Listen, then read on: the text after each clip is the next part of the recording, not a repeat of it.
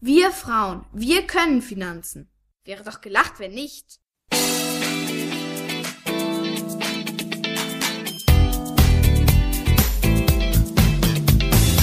Das ist der Podcast der Geldfrau. Für alle, die mehr von ihrem Geld wollen.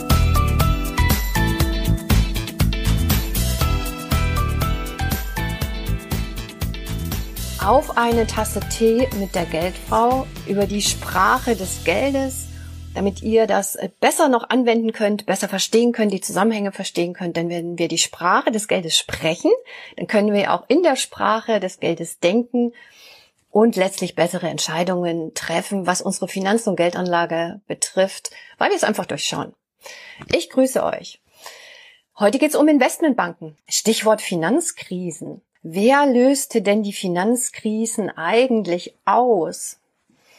Das sind unter anderem vor allen Dingen die Investmentbanken gelesen, gewesen. Schön, dass ihr dann dabei seid, ähm, damit ihr das danach wisst. Also, es gibt ganz viele verschiedene Typen von Banken. Die Investmentbanken sind eine, eine Bankenspielart, die in den USA vor allen Dingen entstanden ist und dort auch sehr gepflegt wird. Es wird prinzipiell eine Trennung gemacht oder wurde in den USA eine Trennung gemacht zwischen Investmentbanken, die wenig reguliert waren und ich sag mal Geschäftsbanken, so wird das allgemein übertitelt, die sehr streng reguliert waren oder viel strenger reguliert waren als die Investmentbanken.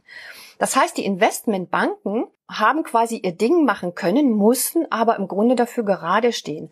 Bei den Geschäftsbanken, die konnten auch ihr eigenes Ding machen, hatten aber eine ganz bestimmte Klientel, nämlich vor allen Dingen uns als Privat Kundinnen und Kunden und deswegen waren sie viel höher reguliert, weil wir mehr zu schützen waren als die die Kunden und Kundinnen der Investmentbanken, denn die Kunden und Kundinnen der Investmentbanken sind vor allen Dingen sogenannte institutionelle Kunden und AnlegerInnen. Wer ist das? Große Pensionsfonds, Banken, auch andere Banken, Unternehmen, Staaten. Sowas. Also, was machen Investmentbanken? Investmentbanken bewegen die ganz großen Gelder. Die machen vor allen Dingen, es gibt mehrere, mehrere Aufgaben, die Investmentbanken haben oder Geschäftsfelder, die sie haben. Eines dieser Geschäftsfelder ist die Vermögensverwaltung. Also für große Pensionsfonds, für große Versicherungen teilweise auch, managen sie deren Vermögen, legen also für die Geld an. Oder auch für sehr vermögende Kunden, Kundinnen legen sie das Geld an in die verschiedensten Anlageprodukte, Aktien, Anleihen, Rohstoffe, Zertifikate, also alles, was die Palette bereithält. Das ist ein großer Punkt, den die Investmentbanken machen. Die Investmentbanken begleiten aber auch Unternehmen an die Börse beispielsweise. Sie restrukturieren Unternehmen. Sie helfen also Unternehmen, ähm, um wieder auf die Beine zu kommen. Sie helfen auch Unternehmen dabei, Kredite aufzunehmen, damit sie investieren können. Wenn zum Beispiel eine SAP oder eine IBM oder große Konzerne wie, wie Amazon ähm, oder große Autohersteller investieren möchten, dann brauchen die manchmal mehr als was weiß ich, 10 Millionen Dollar, sondern manchmal 100 Millionen oder 200 Millionen. Und das kann eine Bank alleine nicht stemmen. Deshalb gucken sich Investmentbanken, tun sie sich zusammen zu Konsortien und geben einem Unternehmen in einem Konsortium, an dem vielleicht fünf verschiedene Investmentbanken beteiligt sind, diesem Unternehmen Kredit. Sie verteilen also das Risiko auf die fünf Parteien, die Kon Konsortialteilnehmer, die dann eben dem Unternehmen Geld geben. So etwas machen Investmentbanken. Sie, ähm, sie stellen auch den Market Maker zum Beispiel, wenn ihr in ETFs investiert. Vermögensverwalter arbeiten ja mit Market Makern zusammen, diese Market Maker kaufen an der Börse die Aktienpakete für die ETFs und tauschen sie mit der Fondsverwaltung aus. Diese Market Maker sitzen in den Investmentbanken, nicht in den Geschäftsbanken, sondern in den Investmentbanken. Die ETF-Anlagegesellschaften ähm, haben mit in, in bestimmten Banken mit Market Makern Verträge, zum Beispiel ähm, BlackRock, die iShares-Sparte hat, glaube ich, acht bis zehn Market Maker in den verschiedenen Banken, die für Sie die Aktien einkaufen. Das ist auch noch eine Aufgabe äh, oder ein Geschäftsfeld, was Sie abdecken. Investmentbanken kreieren auch Produkte Anlageprodukte, die kein Mensch braucht, sondern die dafür dienen, dass die Banken mehr Geld verdienen und quasi das Geld aus der Gesellschaft herauspressen mit ganz verrückten Produkten, zum Beispiel die, die die Finanzkrise verursacht haben. Das waren solche Produkte, die völlig überflüssig waren. Man hat ähm, schlechte Kredite aufgepackt, aufgekauft, die zu neuen Produkten ver ver verpackt, die in die Bankenwelt, in, in, zu AnlegerInnen verkauft, zu Landesbanken, ähm, die sie gekauft haben. Dafür haben sie einen bestimmten Preis dann noch bezahlt und äh, das war dann der Gewinn der Investmentbanken zum Beispiel. Also die kreieren auch gerne mal Produkte, von denen vor allen Dingen sie etwas haben, Gewinne, die aber letztlich unnötig sind und die nur ich sag mal, Stress ins System bringen, ins Stress ins Finanzsystem, Unsicherheit und Instabilität ins Finanzsystem bringen. Investmentbanken finanzieren auch Staaten, sie geben Staaten Geld, sie helfen den Staaten dabei, über die Finanzmärkte Kredite aufzunehmen in Form von Staatsanleihen, aber auch den Unternehmen helfen sie, äh, Unternehmensanleihen über die Märkte aufzunehmen. Das machen keine Geschäftsbanken. Investmentbanken haben auch einen Eigenhandel. Das heißt, die sind nicht nur für andere da, begleiten nicht nur Unternehmen, äh, Staaten, große Vermögensverwaltungen, sondern sie handeln auch auf eigene Rechnung. Das heißt, sie spekulieren an den Märkten mit Rohstoffen, mit Aktien, mit Immobilien, alles, was das Zeug hergibt, auf eigene Rechnung und eigentlich auch auf eigenes Risiko. Sie nehmen also einen Teil ihres Eigenkapitals in die Hand und spekulieren an den Märkten. Sie kaufen auch großzügig ETFs. Das ist auch eine Masse, mit der sie arbeiten. Also dieser Eigenhandel ist auch ein ganz großes Geschäftsgebiet, was Geschäftsbanken machen eigentlich auf eigene Rechnung. Wir haben aber gesehen in der Finanzkrise 2008, da gab es noch die Trennung in den USA, Investmentbank zu Geschäftsbank. Da hatten sich die Investmentbanken, da hat man es ja mal wieder gesehen, absolut verzockt. Große Investmentbanken sind zum Beispiel JP Morgan Chase, Goldman Sachs, die UBS, zum Beispiel die Deutsche Bank auch. Deutsche Bank ist noch ein bisschen Sonderfall, aber die gehört auch mit zu den Investmentbanken. Ähm, das sind so die so große Player. Lehman Brothers war auch dabei, bei Merrill Lynch. Ähm, einige davon sind untergegangen. Aber die großen Investmentbanken in den USA sollten eigentlich das Risiko, was sie eingehen, selber abfangen können mit ihrem Eigenkapital. Konnten sie nicht. Sie wurden massiv von den Staaten gerettet, von den, von, von dem, von dem US, von der USA. Sonst wären sie tatsächlich reinweise pleite gegangen. Da hat sich das gerecht, dass sie nicht besonders reguliert sind ähm, und man gesagt hat, ja, ihr wer kommt schon damit klar. Nee, kamen sie nicht klar. Ähm, die, die Investmentbanken haben das Rad total überdreht, sind, haben unglaublich viel Risiko in die Finanzmärkte gebracht. Und ähm, nach der Finanzkrise sind einige Banken fusioniert. Es gibt nicht mehr viele dieser großen Investmentbanken. Also es hat da eine, eine Konzentration stattgefunden was auch nicht so gut ist, wenn wir große Investment, nur noch wenige große Investmentbanken haben, die ja auch Eigenhandel spekulativ unterwegs sind ähm, und die neue Finanzprodukte in den Markt bringen, die keiner braucht außer sie selber. Das ist das Bild in den USA. Nach der Finanzkrise hat sich das verändert. Da wurde diese Trennung zwischen Investmentbanken und Geschäftsbanken mehr oder weniger aufgeweicht und die Banken sind zusammengegangen zu einer Art Universalbank. Also mit Investmentbanking und mit Geschäftsbanking, sage ich jetzt mal so, ist eine Zusammenmischung. Geschäftsbank, Retailbanking. Ähm, in Deutschland ist das anders. Wir haben keine Kultur der reinen Investmentbanken. Wir haben eine Kultur der sogenannten Universalbanken und der reinen Privatbanken, Retailbanken. Was ist jetzt der Unterschied?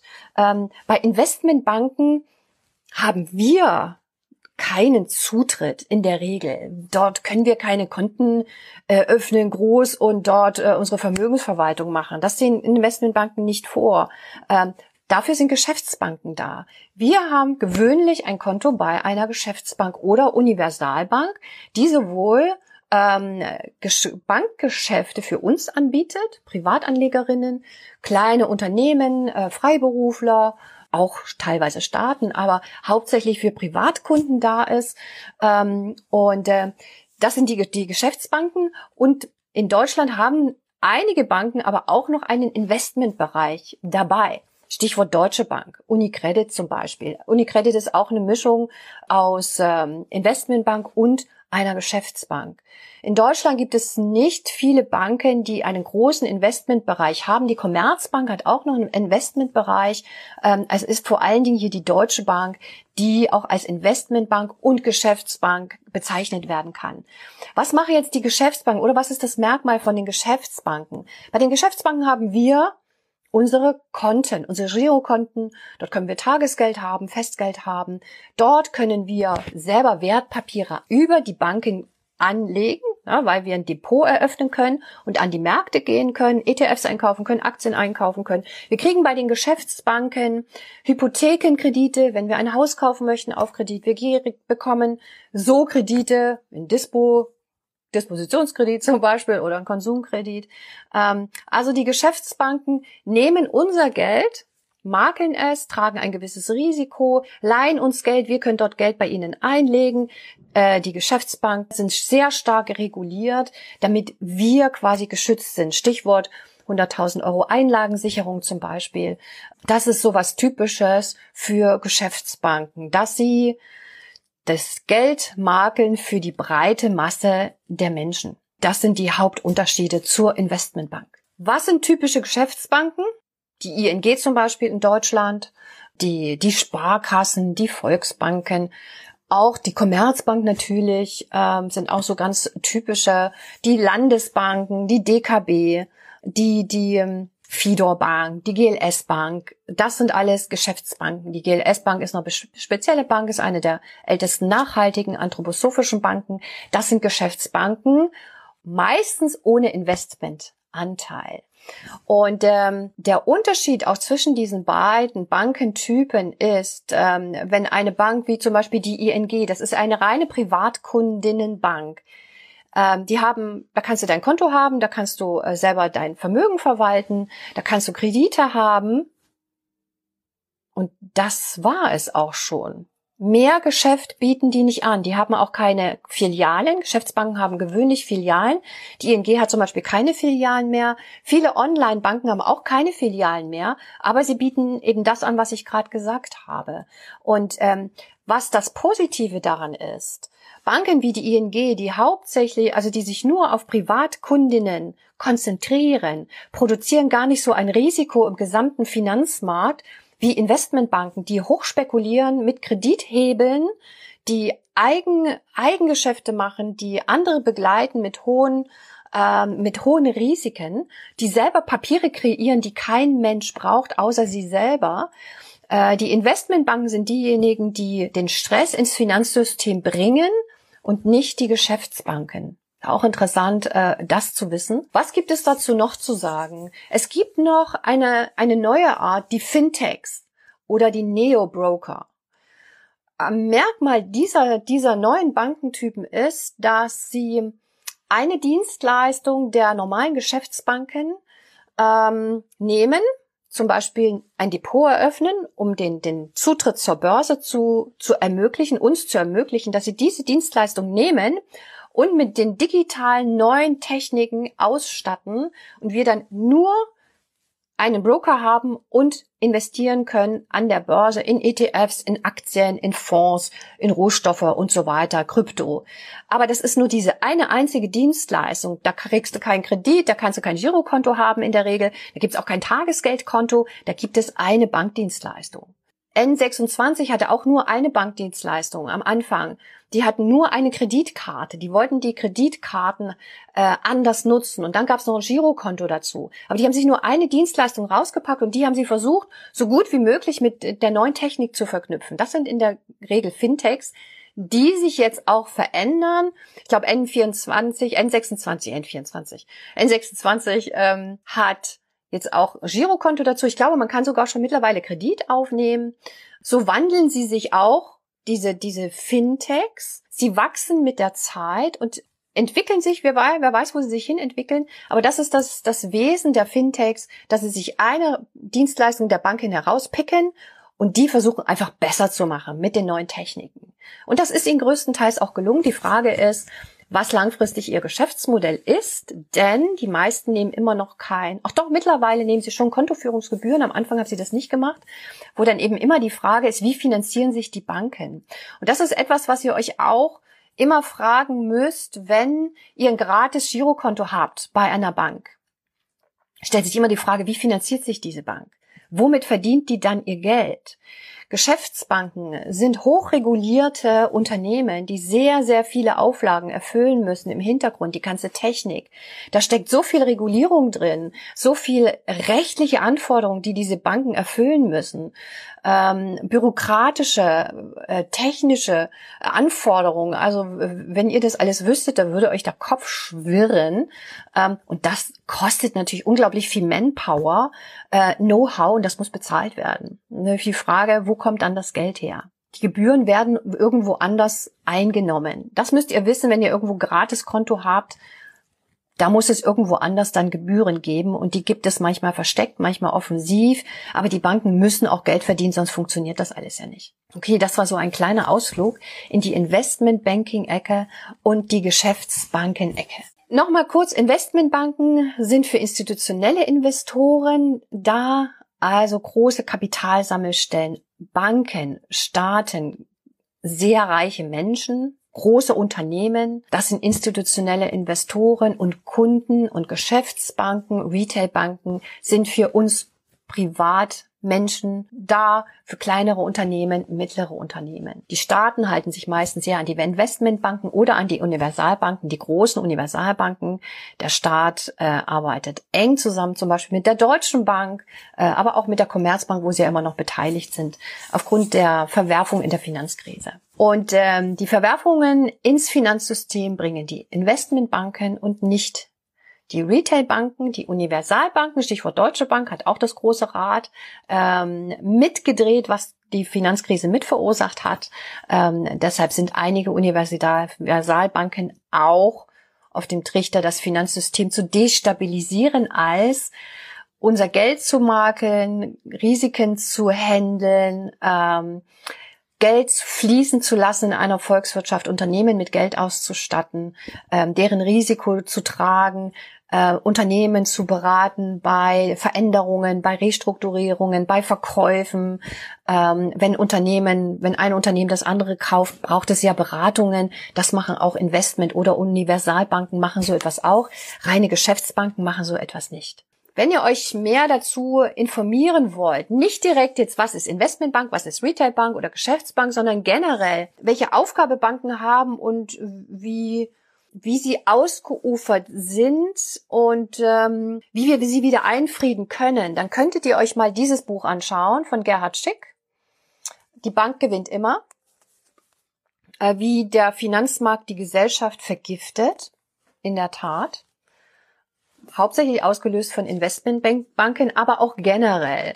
Es geht in dem Buch natürlich auch darum, ähm, um die Auswüchse der Banken, die uns Produkte verkaufen wollen, Stichwort Riester, Rürup, irgendwelche Fonds, teure aktiv gemanagte Fonds, äh, die einfach nicht gut sind, die überteuert sind, die schlecht gemacht sind, die schlechte Papiere drin haben und die vor allen Dingen auch dazu dienen, dass die Banken Geschäftsbanken Geld verdienen, aber nicht, dass sie uns in irgendeiner Form beraten. Beraten ist etwas ganz anderes als Produktverkauf. Aber sie sagen dazu dann immer Anlageberatung oder ich gehe mal zum Bankberater. Der Bankberater, Beraterin ist keine Beraterin, sondern ist ein Verkäufer in und nichts anderes. Unter anderem geht es darum auch in diesem Buch von Gerhard Schick, Ex-Politiker, Ex-Bundestagsabgeordneter und Gründer der Bürgerbewegung Finanzwende, die ich auch mitbegründet habe. Spannendes Buch. Kann ich nur empfehlen. Ich hoffe, es ist etwas klar geworden, was es für unterschiedliche Banken gibt. Guckt da immer hin, ähm, hinterfragt es auch, was machen, was machen die Player, was machen die Banken, womit verdienen sie ihr Geld? Da könnt ihr auch mal in die Bilanzen reingucken, womit verdienen sie ihr Geld? Sind das vor allen Dingen Zinsen? Oder sind das vor allen Dingen Provisionen? Die Investmentbanken weisen vor allen Dingen Provisionen aus und Zinsen. Bei den Geschäftsbanken sind es vor allen Dingen Zinsen und ein wenig Provisionen. Ist BlackRock auch eine Bank? Nein. BlackRock ist keine Bank. BlackRock hat auch keine Banklizenz. Also um eine Bank zu sein, braucht man eine Banklizenz. Die wiederum stellen die, ähm, die Aufsichten aus, also die Bankenaufsicht, die BaFin in Deutschland bei der Banklizenz muss man ganz viele Anforderungen erfüllen, ganz viele regulatorische Bankanforderungen äh, erfüllen. Auch das Management, also die Vorstände müssen eine bestimmte Ausbildung haben, damit die die, diese Organisation überhaupt als Bank zugelassen werden darf. Wenn die, die ne, nicht eine bestimmte Ausbildung mitbringen, dann, dann wird die Organisation auch nicht als Bank zugelassen. BlackRock ist keine Bank. BlackRock ist ein Vermögensverwalter. Ähm, also die sammeln Geld ein und ähm, legen das Geld von uns, von Kundinnen, von PrivatanlegerInnen oder auch von Fonds, von, von großen Sammel Kapitalsammelstellen geht auch, legen das Geld zum Beispiel in ETFs. Die BlackRock hat ja diese, die, die, die ETF-Sparte iShares. Ähm, dort legen sie, jeder ETF ist ja eine kleine Gesellschaft unter dem großen Dach von BlackRock. Sie sammeln in diesen ETFs das Geld von ganz vielen Millionen AnlegerInnen ein und investieren das dann an die Aktien, die in den ETFs oder in den Anleihen, die in den ETFs eben abgebildet werden sollen. BlackRock ist, äh, hat aber so eine Doppelfunktion. Sie legen quasi unser Geld an, also von KundInnen das Geld an. Aber BlackRock ist mittlerweile auch so groß geworden, hat so viel Geld verdient, dass sie selber auch als Gesellschaft sich an großen Unternehmen beteiligen. Ein Megakonzern BlackRock ist mittlerweile an so gut wie allen Großkonzernen dieser Welt direkt beteiligt. Also nicht nur über ETFs zum Beispiel oder aktive Fonds, ich weiß gar nicht, doch BlackRock hat auch einige aktive Fonds, ähm, sondern auch direkt beteiligt. Also ich weiß nicht, wie, BlackRock ist, glaube ich, mit 2,5 Prozent zum Beispiel an der Deutschen Bank beteiligt. Sie sind an SAP beteiligt, an BASF, an allen großen, Amazon, Tesla. Guckt euch in der Welt um. Ähm, BlackRock ist an allen großen, auch chinesischen Unternehmen mit einem deutlichen Prozentsatz beteiligt. Das ist ja auch ähm, etwas, was viele kritisieren, dass BlackRock sowohl selber investiert ist als Vermögensverwalterin und über die iShares Sparte, über die ETFs, die auch alle in, in Aktienunternehmen sehr stark investiert sind. BlackRock ist, glaube ich, die Nummer zwei weltweit äh, der Vermögensverwalter. Nee, vielleicht sogar Nummer eins. In Europa, glaube ich, Nummer zwei. Das heißt, sie halten über die ETFs einen hohen Anteil der Aktien von Unternehmen und zusätzlich sind sie selbst investiert. Das heißt, sie konglomerieren mittlerweile ganz schön viel Macht, worüber wir uns auch mal Gedanken machen sollten. Jens Berger hat auch ein Buch über BlackRock geschrieben. BlackRock oder die Macht, äh, es geht auch um die Macht der Finanzkonzerne. Müsst ihr mal googeln, wenn euch das interessiert. Ich habe den Titel jetzt gerade nicht parat. Aber BlackRock ist keine Bank, sondern ein großer Vermögensverwalter, so wie Vanguard zum Beispiel. Das ist auch ein großer Vermögensverwalter. Viele von euch werden sich ja bestimmt auch über ETFs informieren. Wenn wir schon mal bei BlackRock sind und iShares, die Deutsche Bank hat zum Beispiel X-Trackers als Vermögensverwaltung. Die Vermögensverwaltung, eine der großen Vermögensverwaltungen äh, in Deutschland, von der Deutschen Bank auch, ist die DWS. Habt ihr bestimmt auch schon mal gehört. Einige von euch haben vielleicht Riester-Renten von der DWS gekauft. Banken haben ja genau immer eine Banklizenz. Wer keine Banklizenz hat, ist auch keine Bank. Und die Neo-Broker, Trade Republic kennt ihr vielleicht, die haben auch keine Banklizenz oder Scalable. Die haben auch keine Banklizenz. Sie kommen so daher hier, ihr könnt bei uns ein Depot eröffnen äh, und ihr könnt über uns Aktien handeln. Aber sie stellen ihm quasi nur die Plattform zur Verfügung. Dahinter steht immer eine Bank. Bei Scalable ist es die Bader Bank, die dahinter steht mit einer Banklizenz. Und bei, bei Trade Republic weiß ich jetzt gar nicht, welche Bank dahinter steht, aber da steht auch eine Bank dahinter. Trade Republic ist quasi nur die Oberfläche, der Dienstleister, der quasi so den Eingang, den Vorgang zur, zur, zur Bank gewährt oder uns ermöglicht und dann dahinter die Bank steht. Auf eine Tasse Tee mit der Geldfrau.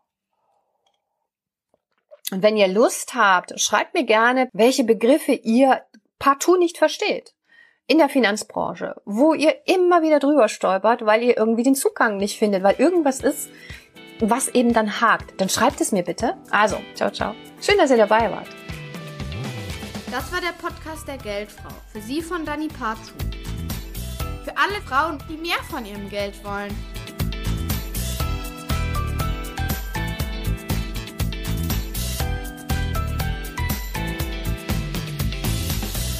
Wir Frauen, wir können Finanzen. Wäre doch gelacht, wenn nicht.